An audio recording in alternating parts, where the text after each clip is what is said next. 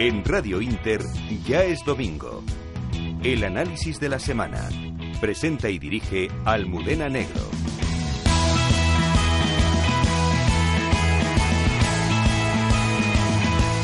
Muy buenas noches amigos oyentes de Radio Inter. Qué gusto, qué placer. Una temporada más, ya es domingo en antena en Radio Inter y vaya más de un lustro, llevando la actualidad política y social y a veces incluso de otras cuestiones a sus hogares.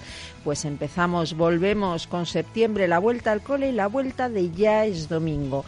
Y me permitirán que antes de empezar esta nueva temporada de radio, envíe un abrazo en mi nombre y en nombre de todos los que hacemos Ya es Domingo, producción, técnicos, la casa con tertulios, a Ángeles Menchen, la conocen, una de nuestras dos Ángeles Naranjas que participan en es Domingo desde hace años y a su marido Carlos. Ángeles, un abrazo muy fuerte de toda esta gran familia que somos es Domingo.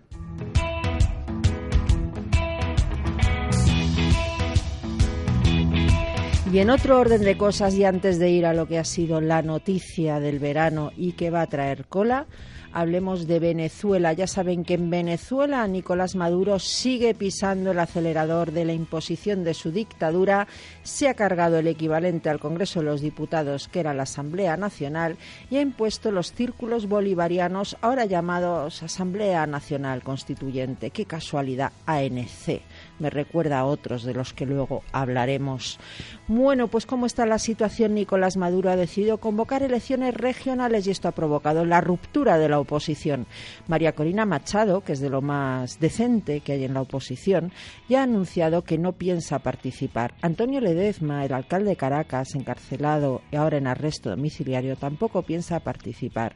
Y a mí me llegan noticias, y se lo quiero contar en exclusiva, que próximamente Julio Borges, ya saben, de la antigua Acción Democrática, algo así como el PSOE venezolano, junto con Ramos Ayub, se van a venir de gira a Europa para tratar de convencer a tres líderes europeos, Merkel, Macron y Rajoy, especialmente Manuel Macron, de que apoye la presentación en las elecciones regionales, es decir, el ceder ante la dictadura de Nicolás Maduro.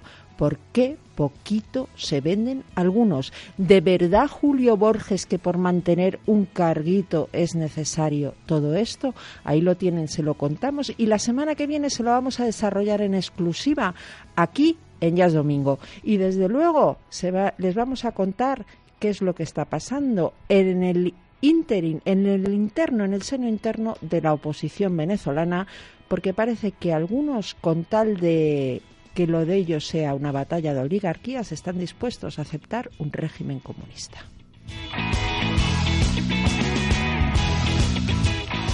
Y bueno, ya saben, la noticia del verano, la que nunca hubiésemos querido dar, es la del atentado de Barcelona y el atentado de Cambrils.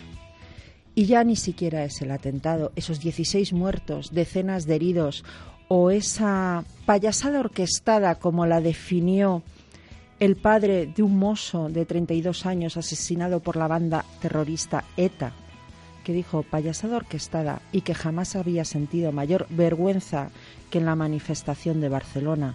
No, es que ahora hay dos señores, uno se llama Forn, el otro se llama Trapero, que tienen que dimitir o ser cesados de inmediato. Y no porque haya habido un atentado en Barcelona, luego hablaremos de qué ha pasado en el atentado dejando muy claro que los únicos responsables de un atentado son los terroristas. No se nos ocurriría en este programa, ni a nadie que sea decente, tratar de culpar a ningún gobierno por un atentado.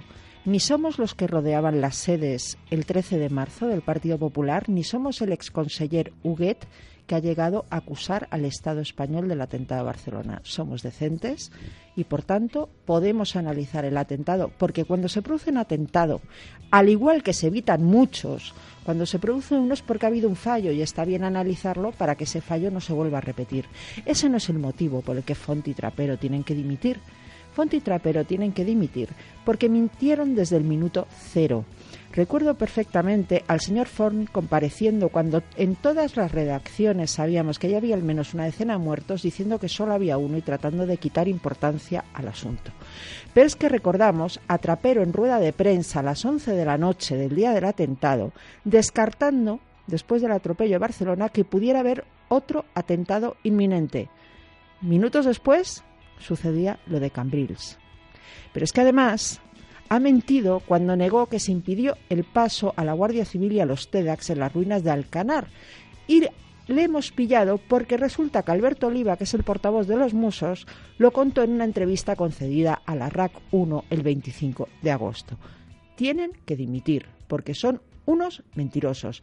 Pero además tienen que dimitir, y todos ustedes lo saben, por el famoso informe de la CIA. Un informe de la CIA que se les hace llegar el 25 de mayo y que han negado tres veces. Mienten, dicen que no lo tienen.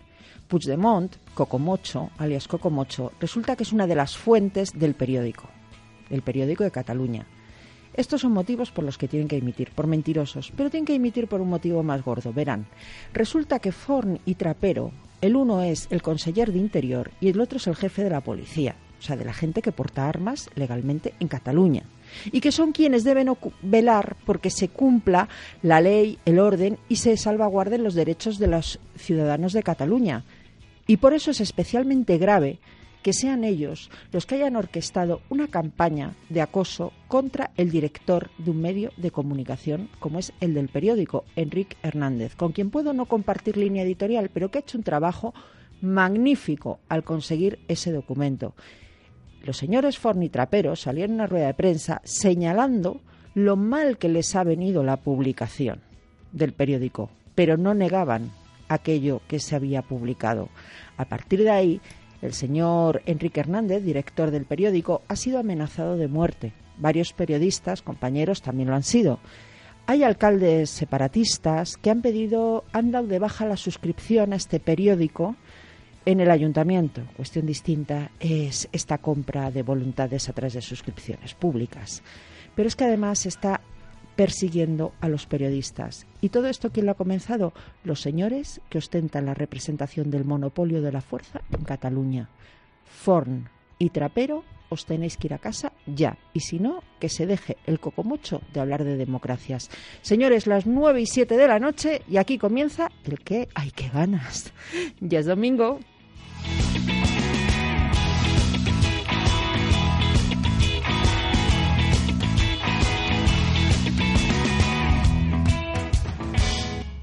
Ana, ¿por qué mal vivir con tu pensión si tienes un piso en propiedad? ¿Y qué hago, Eduardo? Puedes vender tu casa, pero conservando el derecho a vivir en ella. ¿Y cómo lo hago? Yo te la vendo y seguirás viviendo en ella para siempre, sin apuros ni estrecheces. También te puedo ayudar a ti. Soy Eduardo Molet. Llámame al 915-912-901 y en poco tiempo, vendido, vendido, vendido.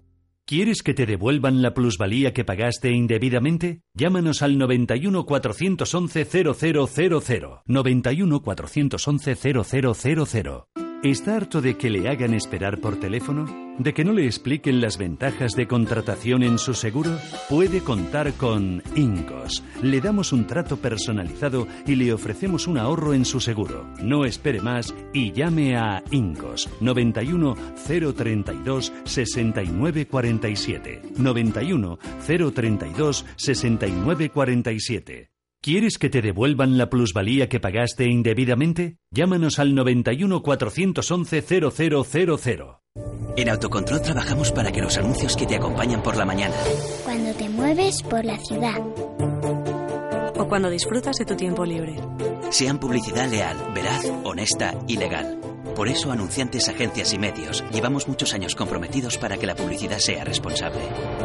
Autocontrol. Su casa es La Inter. Descubra cómo sacar el máximo rendimiento a su vivienda de la mano de Eduardo Molet, uno de los mayores expertos del mundo inmobiliario. Les daremos las últimas noticias del sector y les contaremos cómo pueden vivir mejor y obtener más recursos sin moverse de su domicilio. Su casa es La Inter. De lunes a viernes, de dos y media a tres y media de la tarde, con Rafael Nieto y Eduardo Molet.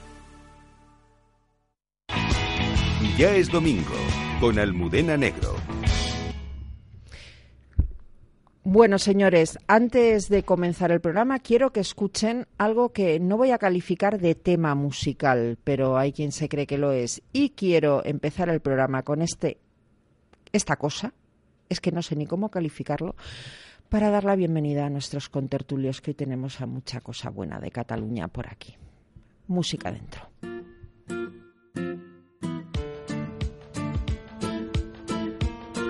Yo, yo, yo.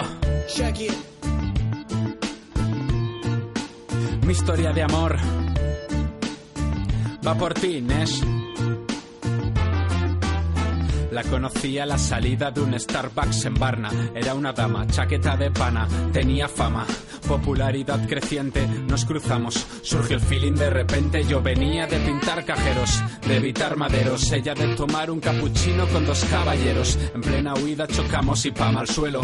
Cuando fuimos a besarnos, me detuvieron. Pasó el tiempo, perdí la esperanza. Hasta que la vi en la tele y apunté a su nombre. Gracias, Karma. Contactamos, se acordaba aún de mí. Quedamos en un punto neutros en su cama allí.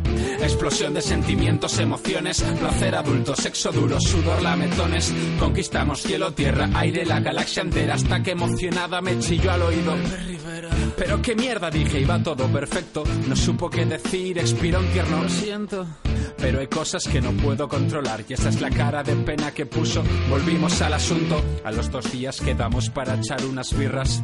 No habíamos hablado todavía. Tenía un compromiso. ¿Me Me cogió la mano y ahí estaba yo en un mitin de ciudadanos. ¿Dónde vas con esa cara de ángel? Que parece que no has roto un plato. ¿Dónde vas con Albert pequeña Inés? Inés. Bueno, pues esto es una basura que no sé exactamente quién ha lanzado eh, sobre Inés Arrimadas. Yo ahora les pediría que piense la audiencia qué estaríamos oyendo en medios de comunicación si esta cosita se la hubiesen dedicado a Pablo Iglesias y a su exnovia Irene Montero. Ángeles Ribes, portavoz de Ciudadanos en el Ayuntamiento de Lérida. Muy buenas noches. Aquí en estudio, señores, que sí, que sí, que nuestra Ángeles está aquí en estudio. Muy buenas noches, hoy sí que sí, aquí en el, en el estudio. Muchas gracias, como siempre, por invitarme a Almudena. ¿Y qué estarían diciendo los medios afines a este tipo de entornos, raperos, mm, pseudoartistas y tal? Pues, Usted eh, tiene el mayor de los raperos Oh, sí. impresentables en Lérida, yo que se llama Pablo Hassel. Una perla allí maravillosa, que como es habitual en estos casos, también es hijo de familia de pudiente. Otro pijo, y muy ¿no? bien, sí, otro Mm. pijo bien colocados. Y es evidente que pues que no se consentirían este tipo de, de canciones. Me ha parecido machista, ¿eh? Ah, machista es poco. Es decir, vamos, o sea, todos los que se les llena la boca todo el día de la opresión heteropatriarcal y todas esas cosas que tanto les gusta hablar, todas las feministas que ponen el grito en el cielo porque, bueno, no te pueden soltar un piropo por la calle, pero sin embargo sí que se pueden hacer este tipo de, de canciones absolutamente vejatorias. De hecho, la hemos cortado porque va más. Sí, la cosa va más. eh, que, que, oiga, que yo eh, le, voy- le voy a ser muy sincera. O sea, yo no soy partidaria absolutamente en ningún momento de censurar nada en la previa, absolutamente nada. Después, cada cual que crea que algo es delito, que vaya y que lo denuncie. Pero lo que sí soy muy partidaria es de dejar las cosas claras y de llamar a las cosas por su nombre y decirlo. Es decir, aquí hay una serie de personajes y una serie de grupos que tienen absoluta patente de corso para decir lo que les dé la gana, siempre y cuando se diga de personas que estamos en partidos como Ciudadanos o partidos como el Partido Popular, etcétera, y que jamás, jamás, jamás consentirían que alguien hiciera lo propio con los suyos. Y eso, o sea, denunciar. A partir de ahí, oiga, Bueno, es si que, quieren escuchar- perdone usted, pero es que no se podía decir ni que Irene Montero era la novia de Pablo Iglesias. Eh, Bueno, recordemos... Sergio Bravezo ya no puede más. Concejal del Ayuntamiento de Madrid No, por no, es que, Muy es buenas que me parece noches. que muy buenas noches, ¿qué tal a todos? Me parece que tienen la piel muy fina, obviamente. Eh, me parece que lo que he vivido igualmente en el Ayuntamiento de Madrid, eh, donde tengo como compañera a Rita Maestre, tiene la piel muy fina, lo ha demostrado dos mil veces. Un tipo de esta canción eh, de este estilo, eh, obviamente sería hoy trending topic, eh, se hablaría en muchísimas radios, televisiones, etcétera, etcétera, diciendo que cómo es posible que se ataque a una mujer de esta manera, etcétera, etcétera. Bien, aquí se demuestra que hay dos varas de medir muy diferentes y que hay unos que no tienen ningún tipo de problema en ser atacados y que pues no pasa nada, es una gracieta, es algo, bueno, pues menor. Sin embargo, cuando pasan por el otro lado, aquí hemos tocado con la iglesia. Tenemos en estudio a otra mujer, Iria Bouzas. Muy buenas noches. Buenas noches. Gallega, y, roceña. Roce, gallega roceña y bueno, yo me muevo bastante. Ex concejal de Ciudadanos, sí, hoy estamos rodeados de naranja. ¿eh? hoy, hoy, es el día naranja, en ya es domingo. pues no, yo que sí me muevo bastante en el ambiente feminista, a mí esto no me sorprende. Y no me sorprende porque desde los propios ambientes feministas se reconoce que en la izquierda hay unos ataques a la mujer y un machismo que no se verá en la derecha de este país. Mariló Montero la azotaría hasta que sangrase. No, no, y, y gente de base que reconoce que, bueno, gente que milita en partidos, que no hay nada como un camarada atacando. Hay un machismo dentro de la izquierda que os sorprendería muchísimo. Pero esta basura en forma de rap a mí me ha parecido especialmente grave. ¿eh? No, claro. Porque además le ponen en forma de rap para que ahora estén los descerebrados que toque de la pandilla aprendiéndose la cancioncita. Pero a mí es que con, con, con arrimadas, además, me ha, me ha parecido desde, bueno, bueno, ya desde, desde, el minuto cero y además, bueno, tú sabes que yo soy muy crítica con Ciudadanos, pero yo a Inés Arrimadas, que la llevo defendiendo desde el minuto cero, primero porque me parece una mente brillante. Las cosas son como son. Es una mujer muy, muy trabajadora. Tiene, tiene cosas que me gustan como todos los políticos, otras que no, pero me parece una persona muy válida.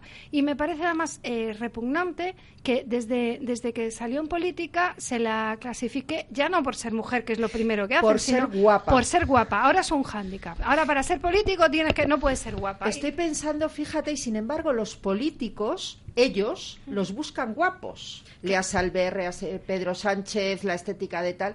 Pero ellas sí son guapas. Mira claro, la descalificación. Es, es, una forma Estoy pensando en Cristina Segui también. Cuando estuvo en política, a Cristina Segui la llegaron a llamar zorra abiertamente. Eh, porque se trata de. Buenas noches. Jorge Vilches, profesor de la Facultad se trata de, de Ciencias cosas. Políticas de la Complutense y colaborador habitual de La Razón, Voz Populi. Y me dejo algo... El español. Y el español. Y el español. Decía que a mí la, el que se haga un, una canción o un poema erótico con una persona pública no me parece un escándalo. Es decir, eso ha ocurrido durante toda la historia. El coger una persona o un hombre o una mujer y hacer eh, un canto erótico con su figura no debería sorprendernos. Ahora bien, hay otro lado, que es el lado político. Es decir, se hace con esta persona porque es una persona que pertenece a ciudadanos a los cuales se califica de falangitos, de centro derecha y por tanto son vituperables, insultables y despreciables. No se haría, por supuesto, con un personaje, ya fuera hombre o mujer, perteneciente a la izquierda. Pero eso debería llevarnos a otra reflexión, y es en manos de quién está la cultura o la denominada cultura. En ningún caso oiríamos una canción de este tipo referida a Pablo Iglesias, a Irene Montero o a cualquiera de las dipunovias. ¿Por qué se hace de un personaje de la derecha o del a centro ver si derecha? ya no van a ser tan dipunovias. Pero es que se hace, sí, se hace de un personaje que no es de la izquierda porque la cultura está en sus manos y la manejan. Y hay que denigrar no solamente la política, sino la persona. ¿Qué manera mejor de acabar con su proyecto político y con su partido que denigrar a la persona? No son dignos de representarnos. ¿no? Sí, y a la mujer en este caso, claro, en lo que más históricamente le duele, que es su sexo. Estoy pensando en Andrea Levy, que también se las tiene tiesas Mm. allí en Cataluña. Vimos todos unas imágenes en la sexta, cuando creo recordar que fue la manifestación de Barcelona, donde Andrea Levy le hicieron la vida imposible también.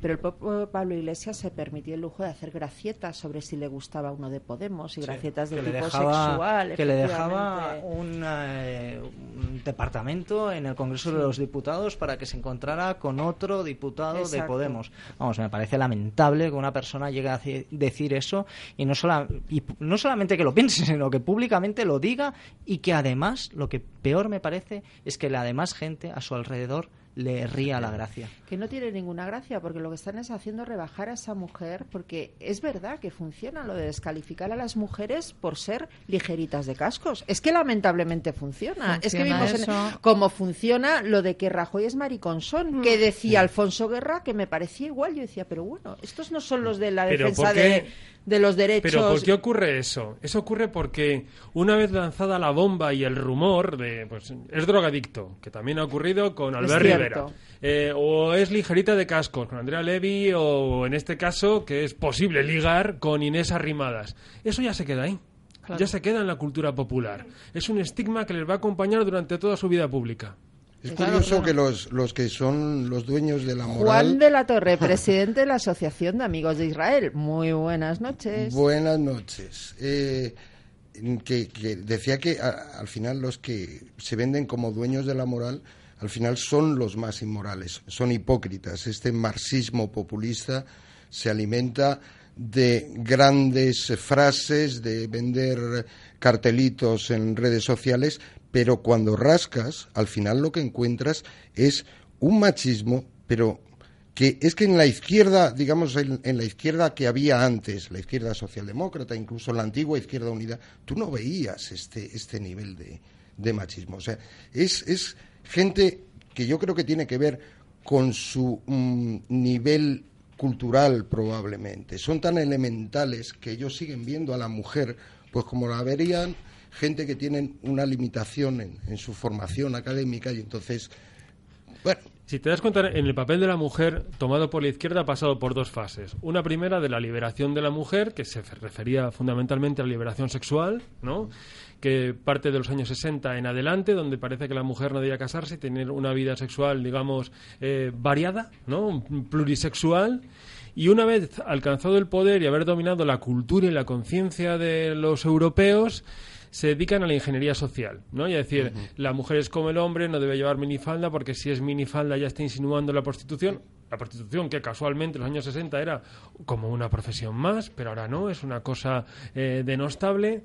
Pero es toda la ingeniería social. Primero, derribar las tradiciones, cambiando el papel de la mujer, y ahora una segunda fase de la ingeniería social, que es cuál es el papel del hombre, de la mujer en todas las relaciones sociales. Pero si estos son luego los que les gustan las mujeres a las que obligan a ponerse burka y estas cosas. Si es que son los mismos, si es que es una hipocresía. Y estoy contando esto porque quiero enlazar. Quiero enlazar con el tema de este verano. Lamentablemente ha habido un atentado en Barcelona. Digamos las cosas claras. Nuestros cuerpos y fuerzas de seguridad del Estado, e incluyo a los Mossos y a la Chancha, han evitado atentados. Si estamos hablando de un atentado es porque hubo un fallo y pudieron cometerlo. Pero esto no quiere decir que no debamos felicitar. Y yo, permítanme lo primero, es que haga dos separaciones. Como vamos a dar mucha caña a un señor mozo, permítame, por lo menos por la parte que a mí me toca, que deje claro que los mozos tienen toda mi admiración y respeto, empezando por esos que jugándose la vida se cargaron a los terroristas en Cambrils. Y que hacen su trabajo perfectamente, los mozos de a pie. Otra cosa son esos sinvergüenzas, y lo digo así de claro, que tienen demandos políticos, que han intentado, y voy a ser muy clarita, utilizar una masacre para unirlo a su proceso independentista, porque ya estaban montando la teoría, y si no vean el exconseller Ullet, etcétera, etcétera, y al propio Forn, de que el Estado les había negado información para permitir el atentado. Todo esto se les ha venido abajo cuando el periódico ha publicado el documento de la CIA. Y ha quedado claro que si ha habido una negligencia, un fallo, un error, yo no me atrevo a calificarlo, en todo caso no sería culpa del Estado español, sino de quien tenía la responsabilidad. Y ha quedado claro otra cosa, y es que mintieron, y que han estado intentando utilizar políticamente una masacre desde el minuto cero. Estos señores, en mi opinión, se tienen que ir a casa. Se tienen que ir a casa, pero ya, o sea, es que no sé por qué siguen en su puesto. Y a partir de aquí tenemos que hablar del atentado. Juan seguro que nos trae información sobre los fallos que ha podido haber. Ponemos sobre la mesa también que hay que hablar de los fallos, porque no queremos que vuelva a haber un atentado. Ya hemos visto que los volardos pueden servir para prevenir, pues pongamos volardos, y, si es que no hay más. Si es que no hay que culpar a nadie. Culpables, los asesinos. Es que al final, em, cuando se produce un atentado, evidentemente se produce porque hay gente que está dispuesta a matar para provocar terror y desestabilizar la sociedad en la que vivimos. A partir de ahí es evidente que uno no puede estar en la mente de todos y cada uno de los terroristas y saber qué método va a utilizar en un momento dado.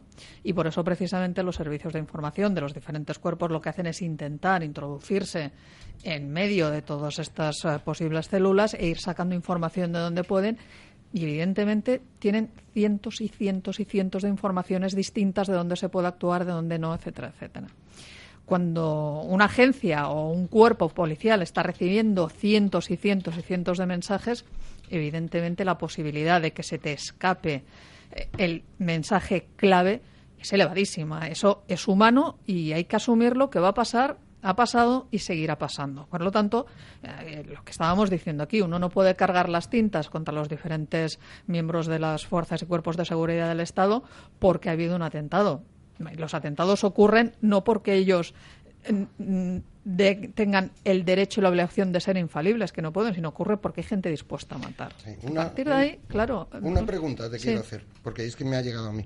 Eh, desde hace meses los mozos están sufriendo una terrible presión porque por un lado eh, en su ámbito profesional porque con todo el tema de eh, la independencia no sé qué que si les están diciendo, no, es que tenéis que obedecernos a nosotros, no, es que otros dicen tienes que obedecer al Estado. Quiero decir, hay gente, profesionales, padres de familia, que están diciendo, a ver, me, estoy acercando a un punto donde no sé a quién hacer caso porque me voy a quedar sin trabajo. O sea, quiero decir, tiene que ver con lo que ha pasado. O sea, someterles a esa presión tiene que ver. Antes de que conteste Ángeles, yo añadiría que el señor Trapero y el señor Fon son nuevecitos porque el señor Jané salió por la puerta corriendo cuando vio lo que querían que hiciera la policía. Y habría que preguntarse hasta qué punto ese cambio en los mandos que se produjo en ese momento pues más o menos coincidiendo con la nota aviso de la CIA, con todas estas cosas, es lo que en parte ha causado ese descontrol para que no fluya la información, porque lo que ha habido, en mi opinión, es un fallo de, información, ya está, que puede pasar. Oiga, en Niza lo hubo, en París, en Bataclan, para que entrasen con Aqua 47, en la discoteca hubo un fallo. Siempre hay fallos, es que cuando hay un atentado es porque ha habido un fallo. Tampoco nos vamos a rasgar las no, es que no, es que no puedes, porque Lo grave sería que fuera porque estaban entretenidos en esconder urnas en lugar de ver porque había bombonas de butano. Yo eso, no, no, lo puedo decir ni lo voy a decir. Lo que sí voy a decir es lo que han trasladado los sindicatos policiales de los Mossos durante todo este tiempo, cuando precisamente se ha estado hablando de que por parte de los responsables políticos que los Mossos acatarán la legalidad que emane de las nuevas normas del Parlamento de Cataluña y los Mossos han dejado clarísimo los sindicatos de los Mossos que de eso nada, que ellos van a seguir eh, con lo que han jurado defender, que es la legalidad vigente, el Estado de Derecho, el Estatuto y la Constitución, y que no hay más. Por tanto, además, eh, no es menos cierto también que la situación en ellos, en esos cuerpos, es complicada, porque se están viendo utilizados como moneda de cambio y como pelota arrojadiza por unos y por otros, cuando lo único que están pidiendo lo que quieren hacer es seguir trabajando y seguir dando resultados que al final es a lo que se dedican. Otra cosa aparte es que como en todos los colectivos hay una serie de grupúsculos que están completamente idos de la cabeza, que en este caso son los Mossos por la Independencia, no sé cuantificar el número, que son ruidosos, mm. pero yo creo que deben de ser muy, muy pocos y que esos, pues bueno, eh, en fin, dentro de lo que hay en Cataluña, pues tampoco es de extrañar que dentro de los Pero para ser mozo no hay que pasar un psicotécnico. Eh, sí, claro, hay que pasar un psicotécnico, unos exámenes y muchas pruebas. Pero al final aquí el gran problema ha sido no el que haya habido errores. Errores hay, los habrá siempre. El problema ha sido la utilización política de una investigación que lo que han pretendido es Em, presentarse como un mini-estado capaz de gestionar absolutamente todo desde el minuto cero y con unas respuestas maravillosas y que no se cometía ningún fallo ni ningún error y con eso querían presentarse no solamente en España sino al resto del mundo. La famosa frase de al ens mira, el mundo nos mira, ellos lo que querían era dar esa imagen. Entonces, claro, ¿cuál es el problema? Que cuando empiezan a salir fallos y errores en la, en la gestión, es que ha sido el problema desde el minuto cero. Eh, descartamos otro atentado inminente. 11 de la noche, el señor Trapero, el jefe de la policía. Descartamos otro atentado inminente a las 11 de la noche. A las once y media o doce menos cuarto estaban a tiros en Cambrils. Yo quiero decir... O sea, es que ha sido un despropósito todo desde Yo el minuto cero. ¿eh? Yo decir- que lo he cubierto como periodista, yo decía, pero ¿qué información nos está dando esta gente? Esto es todo loco. Yo quiero decir algo muy políticamente incorrecto y es que lo tengo que decir. Y es cierto que yo también alabo el trabajo de los mozos, respeto mucho su trabajo, pero en este país, por desgracia, hay unos cuerpos que llevan casi 40 años luchando contra el terrorismo, que son un referente y me consta en todos los cuerpos de seguridad de otros países a nivel mundial y tienen una experiencia que probablemente no tengan los mozos. No digo que no tengan una profesionalidad y creo que el mayor error que ha habido aquí ha sido desde el minuto cero que unos TEDx no han, ya han podido entrar en una casa donde cuando hubieran entrado por la puerta, y esto me lo han dicho a mí personas de la Guardia Civil, en el, vamos, a los dos segundos habrían sabido, por la experiencia que tienen, no por otra cosa, que Si eso... lo sabía la juez, Claro. y le dijeron no exagere, Eh, señoría. exacto, entonces al final eh, eh, no puedo entender Eh, esta... El primer error es permitir, que lo hizo el gobierno Aznar, una policía autonómica. Estoy de acuerdo. Porque el orden y la seguridad tiene que estar centralizado. Y si este atentado hubiera ocurrido, no sé, en Ciudad Real, o en Sevilla, o en Palencia, o incluso en Zaragoza, no hubiera habido esta polémica. En ningún caso. Y ahora estaríamos preocupados por los errores de inteligencia, de infraestructuras, de logística, eh, si se ha cogido bien ah, o se han infiltrado adecuadamente nuestros agentes. Y no estaríamos pensando si mintieron desde el minuto uno. Si nos ha engañado Trapero, Ford, ¿por qué lo han hecho? Porque no habría este debate político y estaríamos centrados verdaderamente en lo que importa, que es en combatir el terrorismo yihadista. Sin embargo, es que el gobierno de Cataluña ha intentado desde el primer momento, como decía Ángeles Rives, aprovechar este lamentable atentado para demostrar al mundo de que son no un Estado, sino el mejor Estado posible con el mejor gobierno del planeta. Y eso les ha llevado a mentir. A mentir a los ciudadanos de Cataluña, a mentir a los españoles y a mentir al resto del mundo. Con lo cual han quedado en una situación muy complicada. Lo lógico es que, que no va a ocurrir, no porque eh, sean catalanes, sino porque se creen en posesión de la verdad.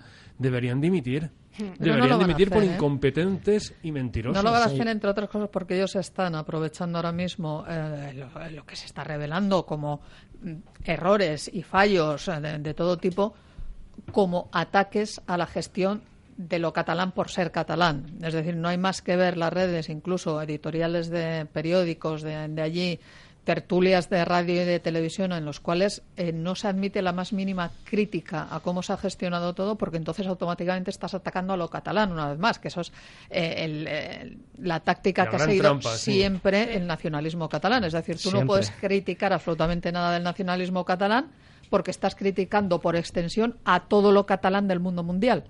Completamente. Claro, Sí. entonces aquí, eh, si ellos ahora o sea, que si no me gusta el fuet me estoy metiendo con por supuesto. Vale. Bueno, recuerda a Jordi Puyol cuando decía si at- atacarme a mí es atacar a Cataluña. Envuelto en la bandera, sí. Sí, hombre, con el caso de Ban- Banca Catalana. Pero sí quería, eh, creo que incidir en una parte muy importante. Hay uno de los mensajes que se coloca siempre en los medios de comunicación catalanes, eh, donde llaman a policía catalana y la policía española. Mm. Es ahora ya muy común escucharlo. Ahí se refiere, pues, eh, claramente a una segregación de dos policías como si fueran dos estados completamente diferentes. Puede parecer una anécdota, pero no me lo parece, porque de ahí lo que vemos es una descoordinación que se ha hecho patente. Eh, ¿Por qué digo eso? Bueno, tenemos varios cuerpos de policía solamente en Barcelona, los que han- eh, estaban implicados en este caso. Teníamos a la Guardia Urbana, la Policía Local de, Barcelona, teníamos a los Mossos de Escuadra, a la Policía Nacional porque lleva puertos, sigue llevando puertos, y Guardia Civil porque sigue llevando aeropuertos. Por lo tanto, tenemos eh, cuatro cuerpos de policía o de seguridad que están implicados, obviamente, en los diferentes casos de terrorismo, porque han parado a- algunos anteriormente, pero aquí lo que deriva, cuando vamos otra vez al mensaje que decía al principio, policía española y la policía catalana, ¿qué pasa? ¿Que no trabajan conjuntamente? Que- Sí, sí, lo hacen. Eso, de eso Claro, puedo no, asegurártelo pero- yo pero- que trabajan pero- conjuntamente. Otra cosa pero- pero es lo que se pretenda trasladar políticamente. Es ahí de donde este yo hecho. quería ir, es que es ahí donde yo quería ir. Yo no digo que en los diferentes cuerpos, a los diferentes escalas estén trabajando. Por supuesto, claro que si se les ve en la calle trabajando conjuntamente. Pero a nivel político, ¿eso es lo que está pasando? No, no, claro, No, si es que aquí es- Es que ¿Por, eh, por qué no pudo entrar la Guardia Civil y la policía a los TEDx en Alcanar? Pero no solamente eso, No. Almudena. O sea, vamos. eh, Primero tenemos lo de Alcanar.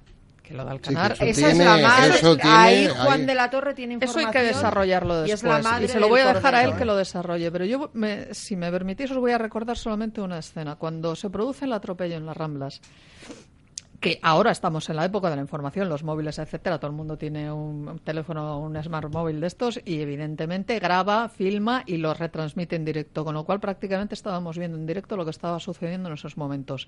Los que entraron en el mercado de la boquería, que está ahí al ladito de, las Ramblas, era la Guardia Urbana.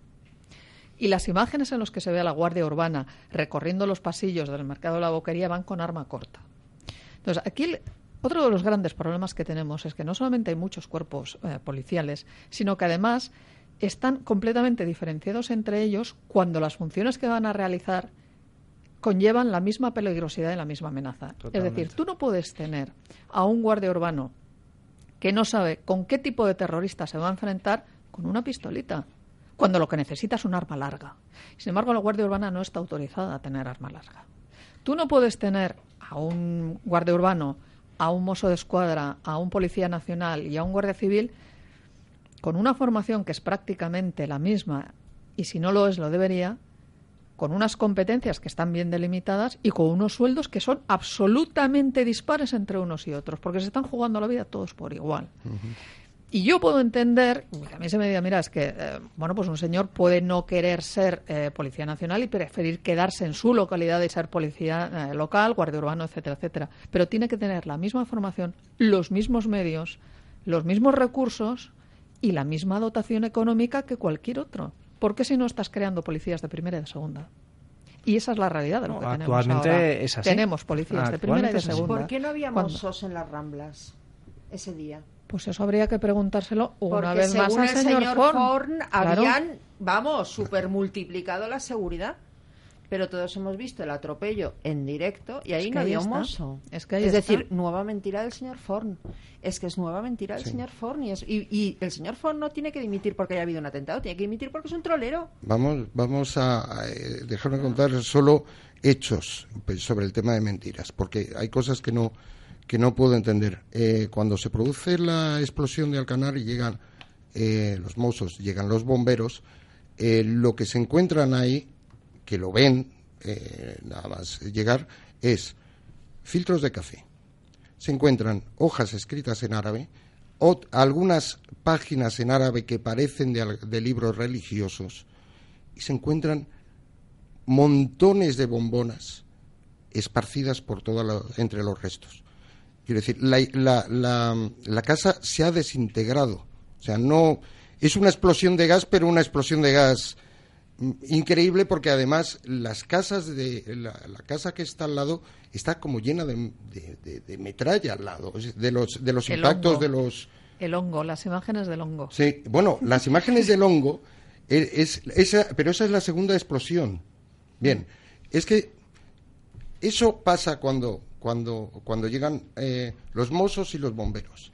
Curiosamente nadie hace nada. A la mañana siguiente se, le- se le encarga a una persona del pueblo que vaya A desescombrar. Sí, Con un par. Con un, yo tengo, mi, mi dato es un bulldozer, no una retroexcavadora. Pero bueno, el hombre se mete ahí y nada más empezar, pero nada más empezar, estalla. Otra explosión tremenda. La explosión deja, creo que son ocho mozos heridos, el, el conductor de la excavadora. Pero es que el tipo se larga, el conductor se lo llevan al hospital herido y dice, yo no quiero volver ahí, yo he visto lo que hay, papeles en árabe. O sea, estamos hablando de gente que no es profesional, están en las bombonas. Bueno, a la una, el alcalde, a la una del día 17, el alcalde de Alcanar está todavía diciendo que la explosión se produce por una bolsa de gas que debía haber debajo entre las estructuras de la casa y que debió eh, incendiarse por motivo de alguna chispa de la excavadora. Vamos a ver. O sea, a esas horas el CNI ya sabía que ahí había un grupo terrorista. Porque cualquier persona que vaya, que sepa, que ve los Pero filtros... si el CNI sabe que hay una, un grupo terrorista, ¿por qué no interrogan al señor que está detenido, al herido de Alcanar? Pero eh, ahí forma parte, todo está bajo la jur- jurisdicción hablamos de los mozos, pero hablemos claramente. Aquí hay alguien por arriba que está dando órdenes, que da órdenes. Yo no sé el alcalde de Alcanar de qué, de qué partido es. Pues no tengo ni idea. tengo ni idea, pero te lo busco ahora pero, mismo. pero parece que está muy colaborador con todas las instrucciones que, que le llegan. Ahí hay una serie de personas, mi opinión es que lo que quieren es que no salga nada de ahí hasta que ellos lo digan. Y estamos hablando de que el 17 al- a las 6 de la tarde todavía no se habla de, de- de posibles terroristas. Todavía sigue, bueno, hay que ver. Oiga, y además, otro, otro tema, eh, volviendo a hechos y a prevención terrorista, lo siento, pero es muy difícil que en mantener en un jardín 110 bombonas de butano y que nadie te diga nada. No, pero O yo sea, me parece a ver, de un discrepo. abandono. El señor alcalde de Alcanar es de Esquerra Republicana Cataluña desde Va. 1999. Ya decía yo que era col- muy Pero, colaboración. pero yo discrepo con el hecho de, de lo de las bombonas, etcétera, porque realmente esta, estas son unas casas que estaban situadas en una urbanización que no es precisamente muy bulliciosa, pero es que además el tema es que son eh, eran propiedad de un banco, con embargos de banco. Y durante muchos años eh, se ha tenido la tendencia de que si se ocupa una vivienda de un banco, pues no pasa nada, no solamente no pasa nada, sino que ole tú, porque le estás eh, devolviendo al banco eh, Sí. chorizo y ladrón eh, todas las jugadas que te ha hecho. Entonces hay una permisividad en ese sentido absoluta. Evidentemente, si antes los terroristas utilizaban pisos francos, ahora no les hace falta. No, Lo que tienen que hacer es ocupar un piso. claro. Sí, Entonces pero- es difícil de controlar. Pero, eh, y el las amontonarlos es Sí, una- pero es que eh, cualquiera que conozca eh, la situación en la que se encuentran los vecinos que tienen fenómenos de ocupas dentro de las viviendas sabe que lo vamos, no se meten en fregados ni para atrás, porque es que eh, llevan Sí, las de perder los vecinos. Entonces, si habían visto que se acumulaban bombonas, que había movimientos raros por la noche, la gente mira para otro lado. Es curioso, pero siempre el movimiento Ocupa ha sido utilizado por bandas de todo tipo, de drogas, de prostitución y ahora Lógico. de terrorismo. Ha servido de, mm, digamos, de escondite a No, toda esta gentuza. También da concejales del Ayuntamiento de Madrid. Us. Es que acaba de entrar por la puerta alguien que quiere dar un premio y se me ocurría cambiar así. Sergio Bravezo sonríe. Carlos Prayón, Carlos Prayón, qué alegría verle de nuevo. Antes de que dé un premio le voy a saludar. ¿Qué tal el veranito? Pues muy bien, Almudena, muy, muy, muy cortito, como siempre, pero... pero ¿Con ganas de retomar? Por supuesto, por supuesto, cojo la temporada ¿Cuántas con temporadas ganas. llevamos ya? Más de cinco ya, ¿no? Aquí, ¿cuánto No lo sé, no lo sé. Mi vida antes de este programa era, era un vacío total y absoluto, entonces no, no lo recuerdo. no Carlos recuerdo. llevaba pantalones cortos cuando empezamos el programa. Carlos va a dar un premio. Y es que esta semana, bueno, y me imagino que este verano, pues como siempre, ha habido boca chanclas. Así que vamos a dar el premio del populista de la semana, Carlos Brayón. En Jazz Domingo, el populisto de la semana.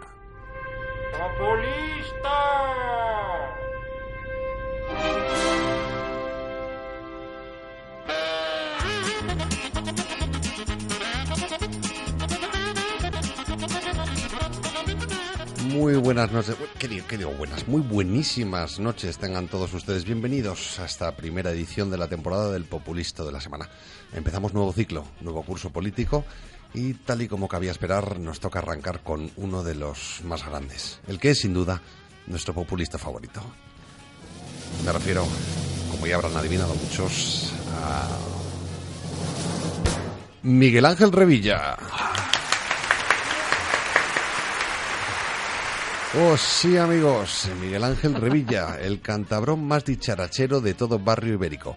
Oh, yeah. Revilla, el bustamante del populistismo patrio, que ayer visitó esa cuna del pensamiento rojipueril, que es la sexta noche, y nos iluminó una vez más. Tras sus impagables lecciones de economía y geopolítica, ayer nos explicó el temita catalán. Se muestra especialmente inquisitivo con Mariano Rajoy. Escuchen, escuchen.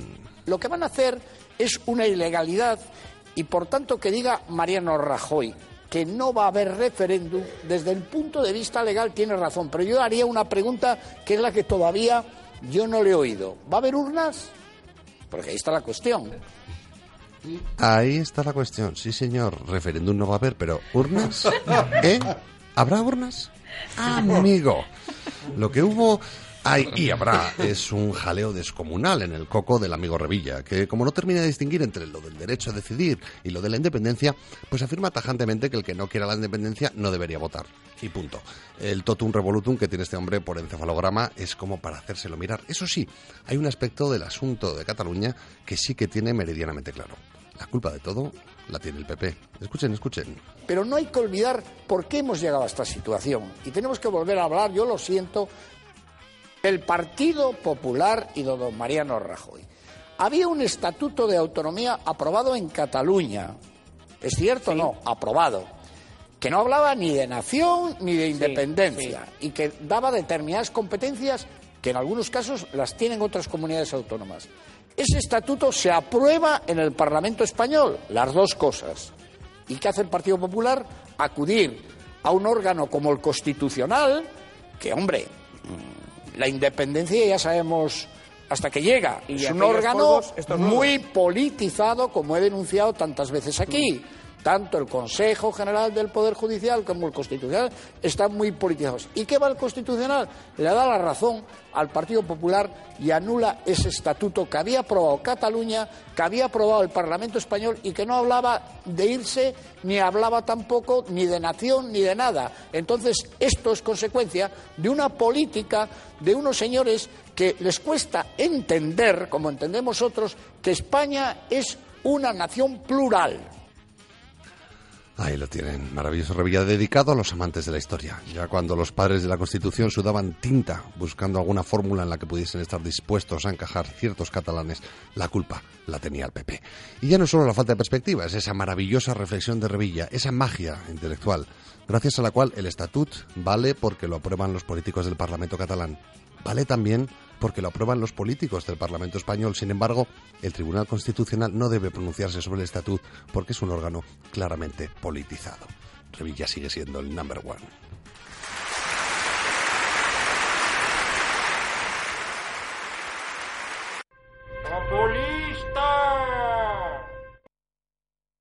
¿Sabes que puedes vender tu casa y seguir viviendo en ella para siempre? Soy Eduardo Molet. Todos los jueves a las 6 de la tarde te invito a merendar con nosotros en nuestra oficina de la calle Fernando el Católico 19, Metro Quevedo. Merienda conmigo y te lo cuento. Soy Eduardo Molet. Estás invitado. Vendido, vendido, vendido. ¿Quieres que te devuelvan la plusvalía que pagaste indebidamente? Llámanos al 91 411 0000. 91 411 0000.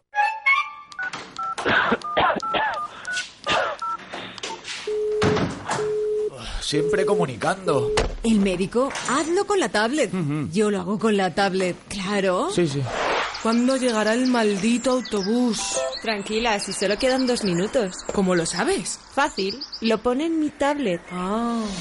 Tu tablet y smartphone te ayudan, pero tienes que saber cómo. Sácale el máximo partido a tus dispositivos e inscríbete ya al curso de utilización de tablets y smartphones en nivel básico o avanzado impartidos por el Club de Amigos de Intereconomía.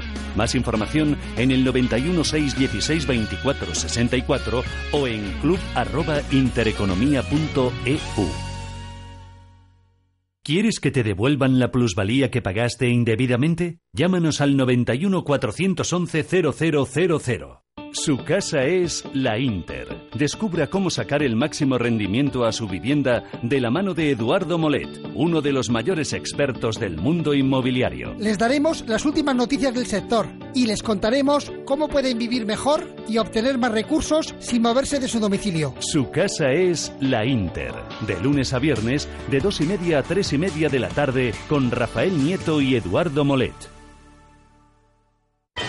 Vous avez appris le français et vous souhaitez rafraîchir vos connaissances linguistiques ¿Aprendiste francés y quieres recordarlo? à l'aide d'une méthode divertissante, simple et efficace. Con un método divertido, sencillo y eficaz es posible. Llama al Club de Amigos de Intereconomía 91 6 16 24 64 e infórmate. A bientôt, au revoir.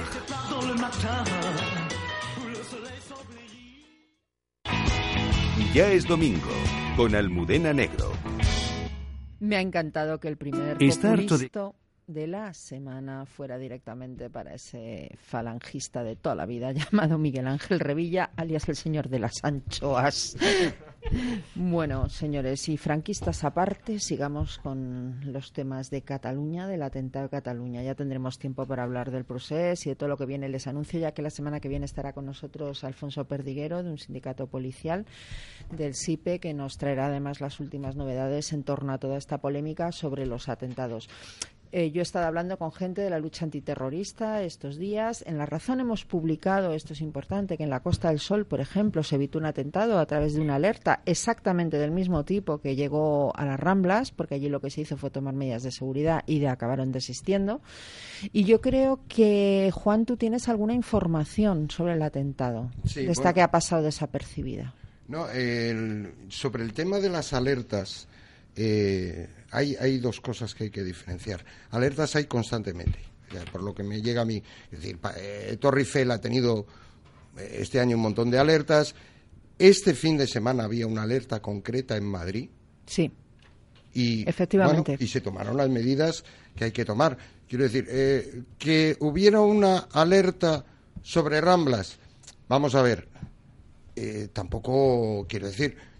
Que hay a lo- miles. los que estamos aquí sabemos, por ejemplo, en Madrid, si eres un terrorista islamista, pues ya sabes dónde quieres ir, a Sol, Carretas, Gran Vía. Es decir, eh, entonces, eh, el, el problema no es que hubiera una alerta de la CIA y que ni siquiera la hiciera El problema es Alcanar, ¿no?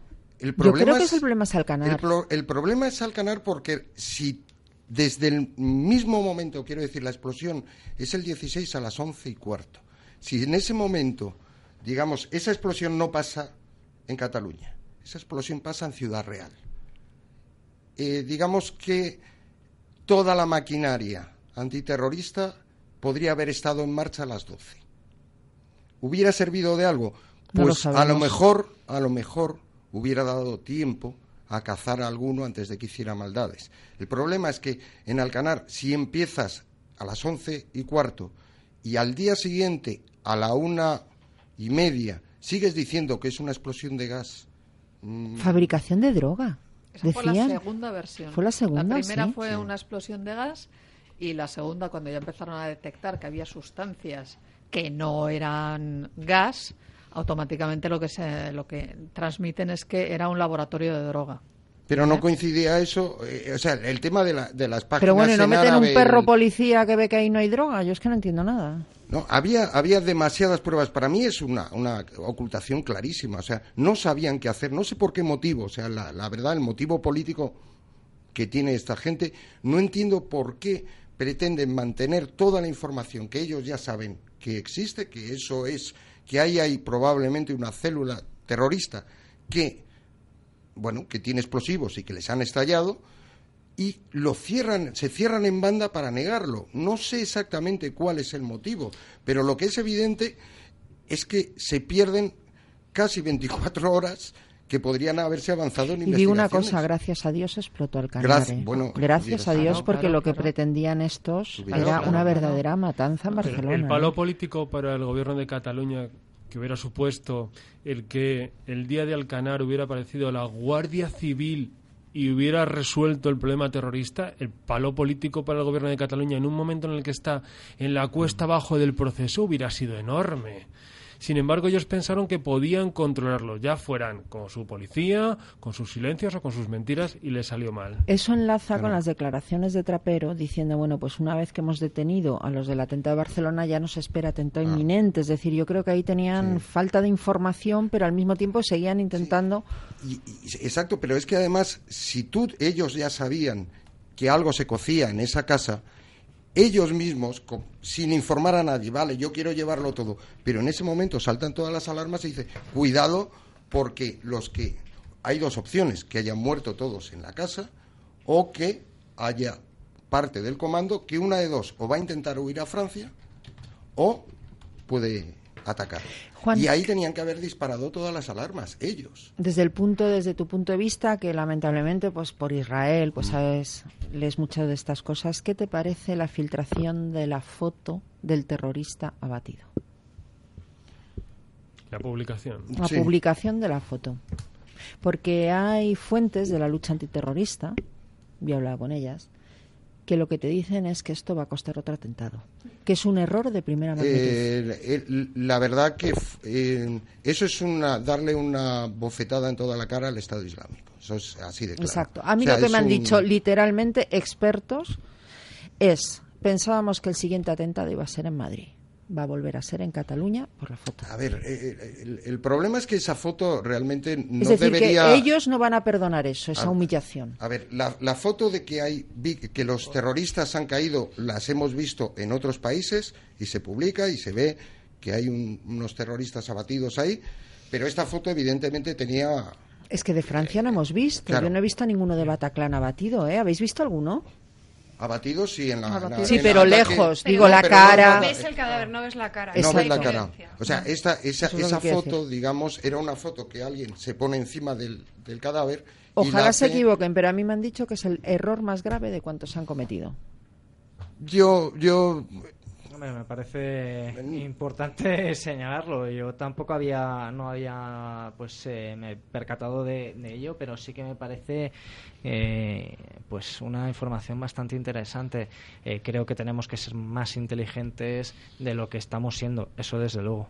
Yo ah, de- o sea, no voy a entrar en la, en la posibilidad de que eh, se sientan más eh, insultados y entonces decidan atacar otra vez. Eh, creo que le- excusas no les faltan. ¿eh? Decir, un No, pero tampoco pensemos Pero- que estos son unos locos que matan donde pueden, no, No, sé qué. yo- O sea, está perfectamente organizado. No Lo de los lobos solitarios es una no iba a decir chorrada. eso, ni mucho menos. ¿eh? Yo a lo que me vengo a referir, que a mí lo que más eh, realmente me, me preocupa de ese hecho es mm, quién hace la foto y quién decide que se filtra, quién lo permite. Exacto. Eh, no es tan fácil eh, que una fotografía como estas salga. mm, Es decir, es que al final yo estoy acordándome de cuando abatieron a Bin Laden.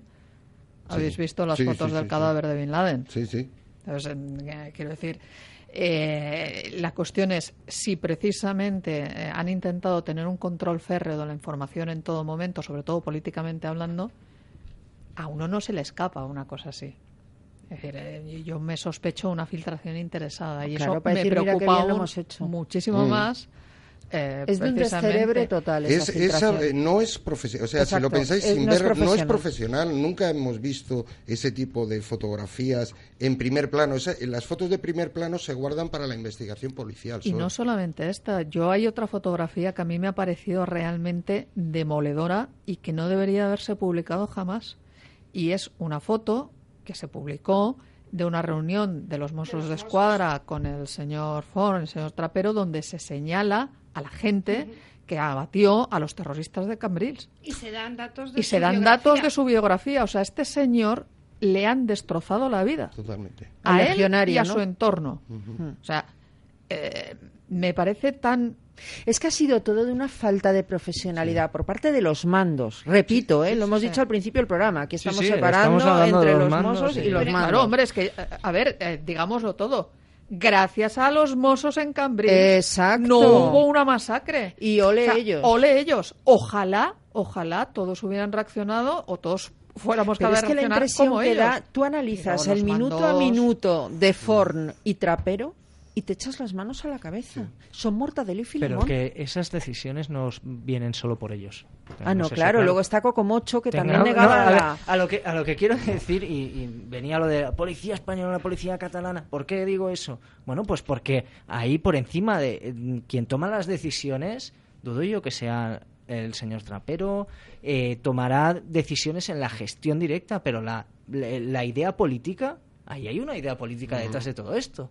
Sí, por claro. supuesto. Claro, la que ya estaba culpando al Estado español. Pero- Es que ya estaba el Huguet tuiteando, puedo buscar la literalidad de los tweets, pero lo que venían a contar es que había habido una conspiración de los servicios de- y cuerpos de fuerzas y cuerpos de seguridad de Estado español para dejar que tuviese lugar el atentado para entorpecer el proceso.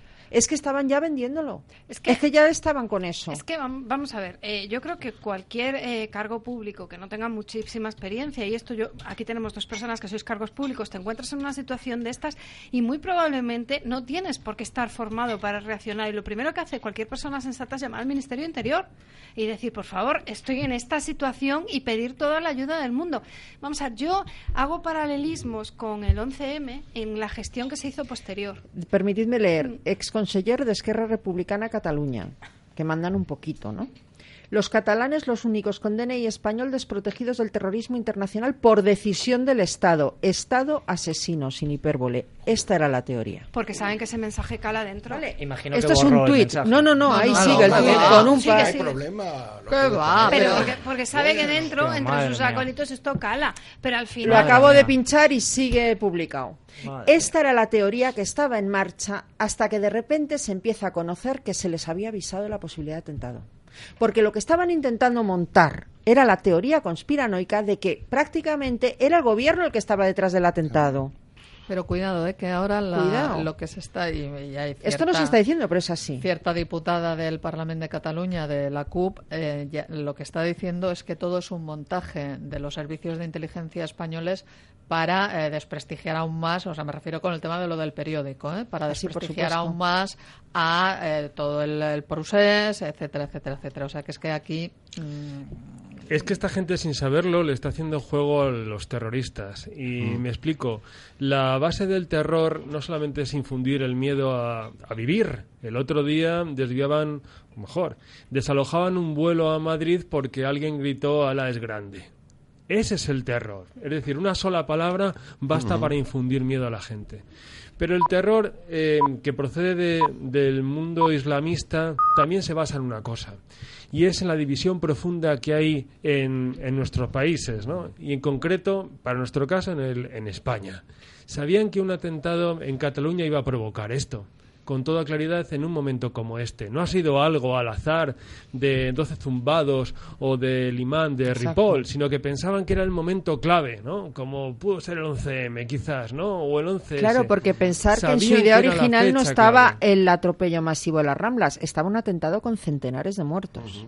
Hay que pensar eso. Y ha sido además a turistas, sabiendo que era un tema justamente que este verano la turismofobia era uno de los temas candentes que estaba dividiendo a la sociedad española española porque unos estaban a favor y otros en contra, ¿no?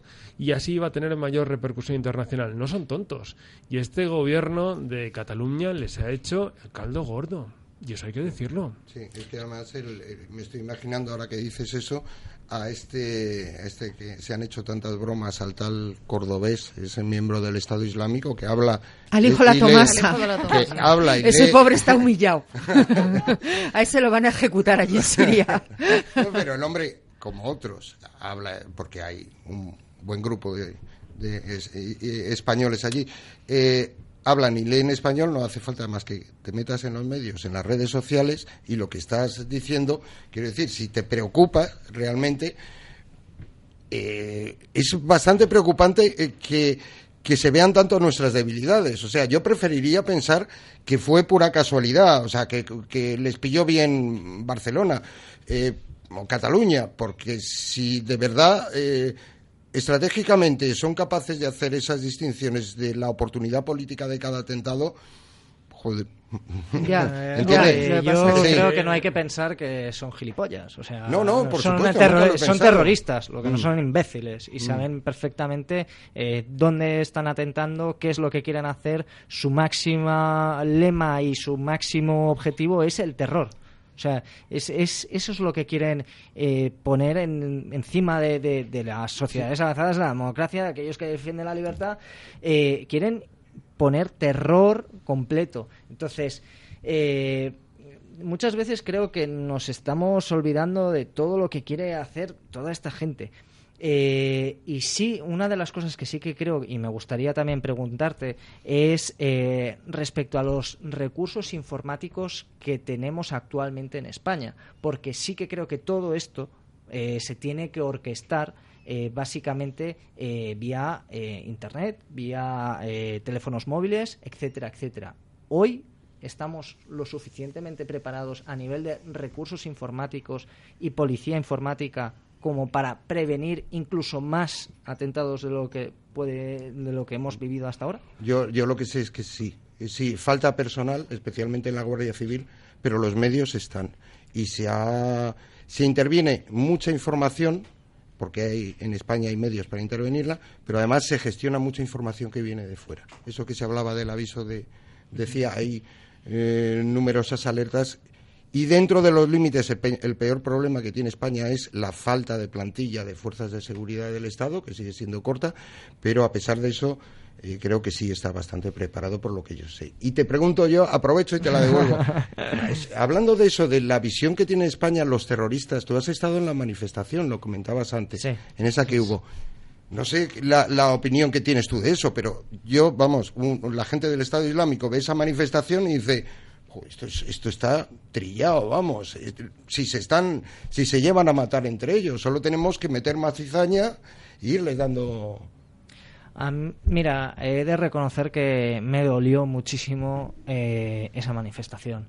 De verdad, me dolió muchísimo eh, como, como catalán, como español y como una persona que obviamente pues está en un ayuntamiento y ve que eso, hombre, está en un gran ayuntamiento y sabe que pues eh, también estamos señalados. Eso creo que lo tenemos claro. Eh, duele muchísimo, especialmente cuando em, estás en medio de la manifestación, los gritos, los abucheos a pues eh, diferentes personalidades políticas y relevantes de nuestro país, pues las intentan apartar y mira, al final lo que te llevas es de verdad que después de lo que ha pasado no podemos ni estar unidos en contra del terror, de lo que hablaba antes. O sea, se te queda un cuerpo de verdad de decir, mm, hemos llegado a este punto. Pero, pero partimos de, de un error, ¿no? Que procede del multiculturalismo. Y me explico. Si estas 12 personas hubieran violado en grupo a una chica, en el barrio de estos 12 anormales no hubiera salido gente diciendo, nos han quitado a estos, parecían buenos chicos, nos saludaban por la mañana, es más, me, me reservaban el pan en la panadería. No, si se hubiera uno, uno solo de ellos dedicado a maltratar a su mujer día sí y día también, la sociedad y los medios se hubieran echado todos a la una encima. Sin embargo, el islamismo y el multiculturalismo tiene esto, y ellos lo saben, que es que nos divide. Hay unos que creen Claro, que son terroristas porque no están integrados, porque faltan políticas sociales, educativas, laborales, y que de esa manera se podrían integrar. Y que la culpa es de otros. De otros, no de los terroristas, sino de otros, otros vecinos, otros españoles, otros europeos. pancartas que decía que dejáramos de vender armas a los diferentes países porque... bombonas de butano y alquiler Claro, y dices, pero bueno, no, eh, este, este atentado terrorista ha sido con un coche. Pero o sea, es que mm, Sergio, tú dices hemos, llegado hasta aquí. Es que mi, mi, expresión sería hemos vuelto. O sea, yo la situación que veo frente al terrorismo es la situación que teníamos en este país por desgracia antes del asesinato de Miguel Ángel. Pero yo os voy a hacer una observación cuando sucedió el atentado. Yo no soy sospechosa de estar en contra de las víctimas del terrorismo, precisamente precisamente. He presentado incluso manifestaciones de la VT en Colón. Yo no hubiese estado en Barcelona. También lo dije antes de la manifestación, porque ya sabía lo que iba a pasar. Porque aquello no iba a ser una manifestación contra el terrorismo, iba a ser otra cosa. Entiendo que los cargos públicos tuvieran que estar yo como ciudadana que va a donde le da la gana, yo personalmente, que no he faltado una sola manifestación, no hubiese estado y lo puse por escrito.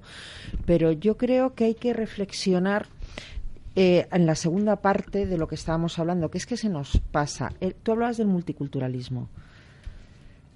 ¿Y qué hacemos con el gobierno catalán atacando a la prensa? Bueno, es, que, estoy viendo.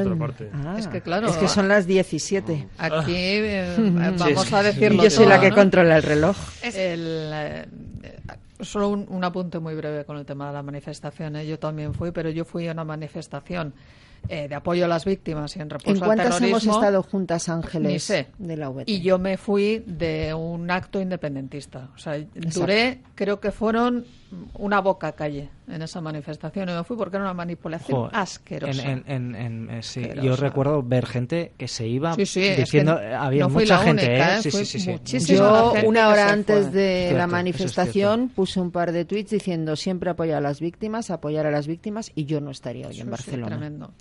Y luego viene, pues eso, viene el linchamiento al señor del periódico. Es tremendo, ¿eh? Porque el periódico ha hecho un gran trabajo periodístico. Bueno, pero ha es hecho que- su trabajo. Pero además hay otra cosa. ¿Por qué vamos a decirlo todo? Es decir, eh, los medios en Cataluña están generosamente regados. Ya lo sabemos. Claro. Y el periódico no es precisamente eh, uno de los medios que no recibe ningún tipo de subvención o de. Vamos a ver, que no es el. ABC. Es que, claro, es que no es el ABC. Eh, en su momento el gobierno de la Generalitat de Cataluña estaba contentísimo porque también fue uno de los periódicos que eh, publicaron el famoso editorial único por todo el tema de los del así estatut es. que decía nuestro boca chanclas favorito el Revilla. Pero claro, eh, se les ha ido de las manos, está clarísimo. Entonces, eh, han utilizado la táctica de matar al mensajero de una forma muy burda, además, porque a mí lo que más me sorprende en todo esto, mm, porque, oiga, si usted está con- tan convencido de que esto es una manipulación por parte de unos periodistas y el periódico, se va usted a los juzgados y les mete una querella. Y ya. Y eso se soluciona rápido. Pero no. O sea, aquí lo que se hizo es, en una rueda de prensa, el jefe de los Mossos Es gravísimo. pone nombres y apellidos Un a dos señor con periodistas. pistola al cinto. Pone nombre y apellidos a dos periodistas y les dice, es que querría teneros aquí y veros las caras. A mí eso me suena a matonismo puro Pero es que esto lo ¿Sabes quién dice el eso? señor que tiene una pistola al cinto. ¿eh? Claro, o sea, Cuidado, que es el jefe de lo los grave. mozos. Pero eso lo hizo también Pablo Iglesias en Madrid en una, una presentación de un libro en la Complutense señalando a un periodista del mundo. ¿Eso que nos da a entender? Nos da a entender cómo comprenden ellos el papel de los medios de comunicación. En el caso de Cataluña es que para ellos los medios de comunicación deben tener una única voz. En el momento en que hay una voz discrepante que dice algo que se escapa, que se sale del corral, ya no lo soportan. Al igual que Pablo Iglesias y Podemos. Y ahí está la clave. ¿Qué Cataluña se está construyendo? Peor, peor todavía, ¿qué Cataluña se ha construido? Hablábamos usted y yo, ahora sí que voy a pegar un giro total. Por cierto, ya me he acordado lo que quería decir. Y es que yo lo que eché en falta cuando la manifestación de Barcelona me dio la impresión de que también a la sociedad española se le ha olvidado la lucha contra el terrorismo. Yo recuerdo los últimos atentados desde Tomás y Valiente, donde a las 12 de la mañana todos, estuviésemos donde estuviésemos, nos quedábamos quietos un minuto. Todos, sin excepción. Yo he estado en playas en verano donde todo el mundo paraba. Eh, a mí me cogió en la Costa del Sol. Eh, no, en- no sé cómo se llama, por Marbella. me cogió el atentado de Barcelona. Ese día en la playa todo el mundo seguía lo suyo. Es decir, también en la sociedad española se nos ha olvidado y mucho lo que es la unión en contra del terrorismo. Es un detalle sin importancia, pero que quizá tenga más de la que parece. Y solo, si me permites dos segundos, solo hay que ver eh, las críticas que se han hecho por el blancamiento que se está haciendo de una parte del terrorismo de este país de ETA, que yo no paro de denunciar. Solo tenéis que ver las críticas que se han hecho esta semana al artículo de Fernando Sabater, que ha sido eh, demoledor el hecho de que una persona estuviera diciendo lo que ha dicho, pues que con una chapela también se puede estar alentando el terrorismo Exacto. y poco menos que desde una parte de la izquierda se lo han comido porque dicen que, claro, eh, que no, hombre, que, que- que cómo vamos a comparar a un terrorista islámico con un terrorista etarra, que por lo visto ahora un terrorista etarra es, un, es una bellísima persona a la que no se puede comparar. Pero si O sea, Bildu y Otegui van a estar en la diada, Por que fueron es- los que organizaron el atentado de Hipercor. Es la- lamentable cómo ha calado ese mensaje en la sociedad. Es que este tema me tiene, me tiene, me tiene enferma. Pero por eso que también hay un problema en la sociedad española, ¿eh? No solo la manifestación de Barcelona, me pareció, a mí me puso muy triste el ver que, como antes, cuando había atentados, que todos parábamos, fue a partir de Tomás y Valiente, creo recordar, o de Gregorio Ordóñez, fue uno de los dos. Y eso ya no sucedía. Es Se nos que- ha olvidado. Fue triste. ¿eh? Ha, ha- ha si- ha sido, ha sido triste lo que ha pasado en Barcelona, de verdad, ¿eh? a mí me dejó muy triste.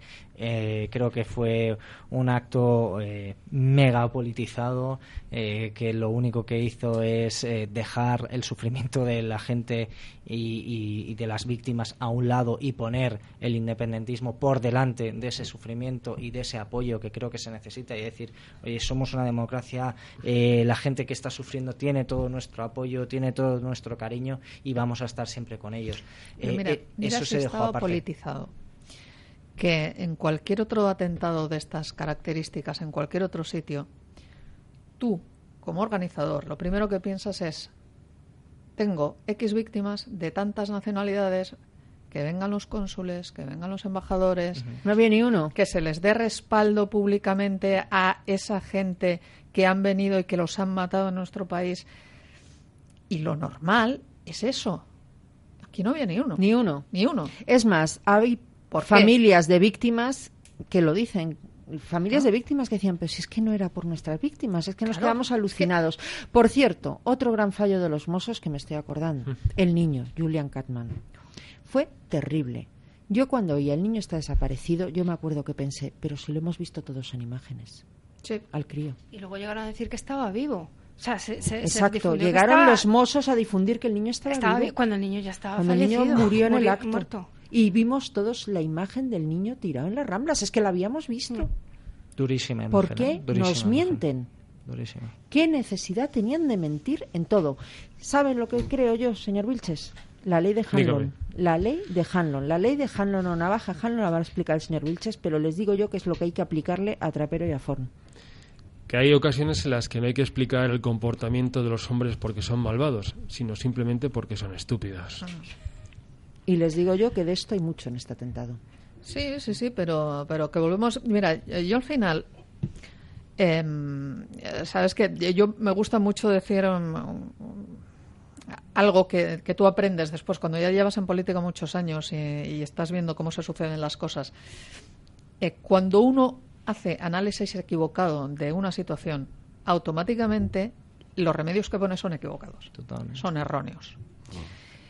Y en este caso, cuando hay muertos de por medio y cuando hay un terrorismo salvaje que va por nosotros, lo peor que tú puedes hacer es cerrar los ojos a determinadas realidades porque no te convienen. Porque entonces equivocas completamente todo el análisis que tienes que hacer y no tomas las medidas adecuadas. O sea, nosotros nos encontramos ahora con que tenemos 16 muertos encima de la mesa, montón de heridos, una situación muy grave. Se han de tomar Ángeles, medidas. pero si yo viviera en Cataluña, yo lo que tendría es miedo. Tendría miedo a estos incompetentes que sigan en su puesto. Así de claro te lo digo. El, hubo un, uno de nuestros, lo, voy a decir también, uno de nuestros concejales, Miguel Ángel Ibáñez, que precisamente... Qué grande, Gabá. Qué grande, el concejal de Gabá. eh, que puso, eh, yo sí tengo miedo, tengo miedo precisamente de este tipo de cosas, tengo miedo de la incompetencia, de la mentira, de tal. Porque al final, los políticos lo que deberíamos de estar es para resolver cuestiones. Y antes, mm, hilando con lo que decía Iria, que decía, bueno, es que vosotros los que sois cargos públicos, uno, se encuentra en esta situación y tiene vías y cauces. Ah, pues claro que sí. Los ayuntamientos tenemos las juntas de seguridad, donde están precisamente todos los responsables de cuerpos y fuerzas de seguridad del Estado, junto con los políticos que somos los que tomamos decisiones. Pero es que un político, evidentemente, oiga, a mí em, yo no sé absolutamente de nada de cómo combatir el terrorismo yihadista. Por tanto, si yo estoy en la Junta de Seguridad, lo que voy a hacer va a ser pedir la opinión a los expertos. Y evidentemente voy a confiar en ellos, que se podrán equivocar como todo el mundo y me podré equivocar yo. Pero tendré los criterios para poder tomar las decisiones políticas. Y aquí el problema que yo estoy viendo es que no se está escuchando todo lo que se debería o no se está dando consiguiendo recabando toda la información por parte de los que realmente saben de esto y estamos haciendo sobre todo los responsables políticos de estos mozos yo creo que un análisis muy equivocado y muy erróneo que ha sido desde el primer momento nosotros somos capaces de hacerlo todo bien han ido sucediendo los fallos esto es un ataque contra nosotros porque no soportan que Pero lo hagamos ¿sabes el bien miedo de esto? Que si esos incompetentes que actúan así, políticos, que toman decisiones políticas, siguen obcecados en lo que tú acabas de describir, a mí me daría muchísimo miedo vivir ahora mismo en Cataluña. Porque es que nos han dejado en manos de, de los terroristas. Porque es que no son capaces de prevenir un atentado, porque no son capaces ni de analizar los fallos cometidos para evitar que se vuelvan a repetir. Pero es que las decisiones Es políticas que es al final, claro. mire, quien tiene que prevenir un atentado no es el político. Claro. decir, quien tiene Bueno, que prevenir los toma atentados decisiones políticas, a posteriori, exacto. Es decir, a nosotros como políticos se nos tienen que hacer llegar una serie de informes y una serie de Pero si a recomendaciones. ti te mandan, recome- entonces, te recomiendan claro, poner volardos y tú como político decides que no. Bueno, porque es la interferencia del político en esa Claro. decisión técnica que Claro. sabemos que se tiene que tomar. Es que tampoco vamos a Pero, a culpar ver, a, los técnicos. si O sea, a es ti- que aquí hay quien no, no, decidió no poner es volardos. hay, quien, hay quien no se enteró que tenía está. 15 terroristas metidos es en a la lo casa. que voy. Es decir, si a ti los técnicos te dicen que una tubería de gas tiene que ir eh, a tantos metros de profundidad, atravesando tantas calles, que vas a tener que cortar no sé qué, tú como político no dices, pues no hay tubería. No, tú haces caso a tus servicios técnicos de Pero vamos a ver, para eso. Y con las No policías pasa exagere, igual. señoría. No exageres, No señoría. exageres, señoría. Es decir, allí llega la juez de guardia de Alcanar y dice, esto es terrorismo. O sea, es que era tan evidente. Era tan evidente. Si recapitulamos todo. Imaginémonos o pongámonos en la piel de los catalanes o de un catalán. Es decir, que se encuentran en una situación A mí me da de, miedo esa de gente la ¿eh? evidente inseguridad política. No sabes qué va a ocurrir en los próximos meses. Mm. No sabes en qué estado vas a vivir, ni siquiera qué constitución vas a tener o qué norma te va a regir. Si a esto le añades la inseguridad ciudadana, porque lamentablemente después de un atentado dejar de confiar hasta de salir a, salir a la calle, tienes miedo, ir a un centro comercial, al cine, donde sea, ¿no? Si encima no te puedes fiar de las fuerzas y cuerpos de seguridad porque consideras que existen entre ellas, entre ellas competencias políticas y problemas, ¿Cómo se vive esto en Cataluña? Yo creo que debería haber un- algún tipo de reacción. Si evidentemente el 50% al menos de la población está rechazando este proceso independentista y esta inseguridad a todas luces y en todas las facetas, ¿no debería haber una respuesta? Yo digo que vayan a asaltar el Parlamento, no, sino las urnas, que asalten las urnas, ¿no? Que digan hasta aquí hemos llegado. Y una pregunta que yo os hago sobre lo que habláis además antes del tema del periódico. ¿Y no hay una posibilidad de lo que se está diciendo mal por parte de alguna gente de sotoboche? Porque lo comentaba antes Ángeles, el periódico eh, no es precisamente un medio que no haya estado subvencionado. Entonces es bastante curioso, ¿no? Eh, que han hecho su trabajo y me parece perfecto.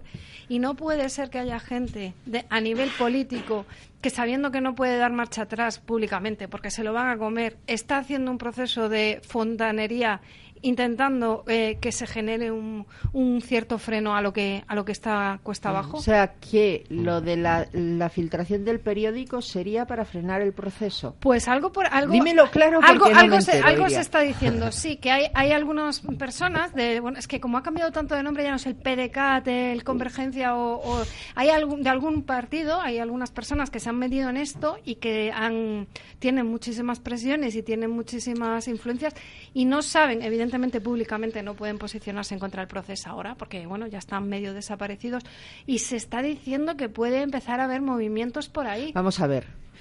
Eh, una de las fuentes del periódico se llama Carles Puigdemont. Pues blanco y en botella se llama leche, ¿no?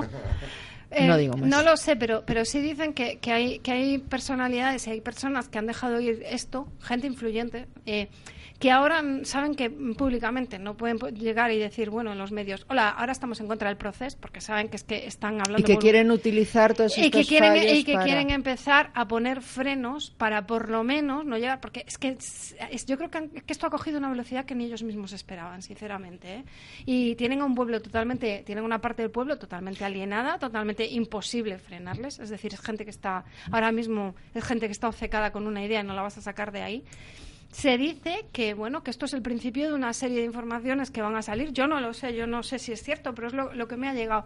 Que van a salir para intentar generar dentro de, de una parte de la sociedad un movimiento, eh, si no en contra, por lo menos de freno. Ahí lo dejo. no creo sé, que yo creo, realidad- yo ahí discrepo. Creo que ah, son dos cosas completamente diferentes. Una cosa es eh, este el terrorismo que hemos sufrido en Barcelona y otra cosa es el independentismo.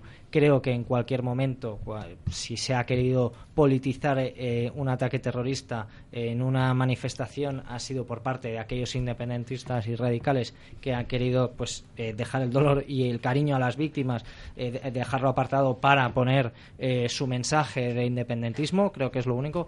Mezclar me parece muy rocambolesco, pero eh, creo que lo que no hay que hacer es el juego a los independentistas, es decir, eh, creer que ahí siempre hay unas terceras personas o unas conspiraciones. Eh, sinceramente, creo que hay unas personas que han tomado unas decisiones completamente incorrectas y que supongo que al final, pues si sale todo eh, cl- eh, pues eh, claro y a la luz, eh, al final te- algunas dimisiones pues mm, pasarán eh, adelante. Exacto, Claro. que dimitan y ya está, señores, es que estamos fuera de tiempo, pero antes de acabar el programa, yo quería aclarar una cosa, espero que el profesor de la Facultad de Ciencias Políticas, don Jorge Vilches, me eche una mano, y es que estoy hasta el pico de la boina de oír a la gente hablar de secesión en relación con Cataluña. Vamos a ver, queridos analfabetos políticos. La secesión supone reclamar derechos se da una guerra de secesión en Estados Unidos, el señor Vilches lo va a explicar seguro mejor que yo, ¿por qué? Porque se estaban negando derechos a parte de la población. En Cataluña no se niega derechos a nadie. Lo que hay en Cataluña es sedición no secesión. Lo digo por algunos economistas metidos a políticos y a juristas que desvarían que da gusto, pero también por muchos políticos españoles que hablan siempre del proceso secesionista, que no, que es mentira, que les habéis comprado la moto a los nacionalistas. Eh, doña Almudena lo ha explicado usted perfectamente, además quiero ser breve, y es que los nacionalistas han invadido nuestro lenguaje y lo utilizan los periodistas y determinados políticos con demasiada ligereza. Efectivamente, la secesión es cuando se quieren recuperar derechos que se pusieron en común en una federación, en una confederación y que se desea recuperar, que es lo que ocurrió en, en la guerra civil en Estados Unidos. Nada que ver con el proceso que está ocurriendo en España. Que es de sedición, que está en el Código Penal, que es otra cosa. Pues Lo digo porque esto, incluso en su partido he oído yo hablar de secesión, ¿eh, señora Ribes. porque al final las definiciones, mire, la batalla del lenguaje en España se perdió hace muchísimos años y no solamente en Cataluña, sino que ya empezó hace muchos años en País Vasco, etcétera, etcétera. ¿eh? O sea que aquí pero yo lo que sí voy a decir, además no me recato porque ya lo vengo diciendo desde hace tiempo, es que lo que hay en Cataluña es un proceso de supremacismo. Que unos señores han decidido que están por encima de otros porque han nacido simplemente cinco kilómetros más arriba o cinco kilómetros más abajo de una línea en un mapa. Supremacismo puro y duro.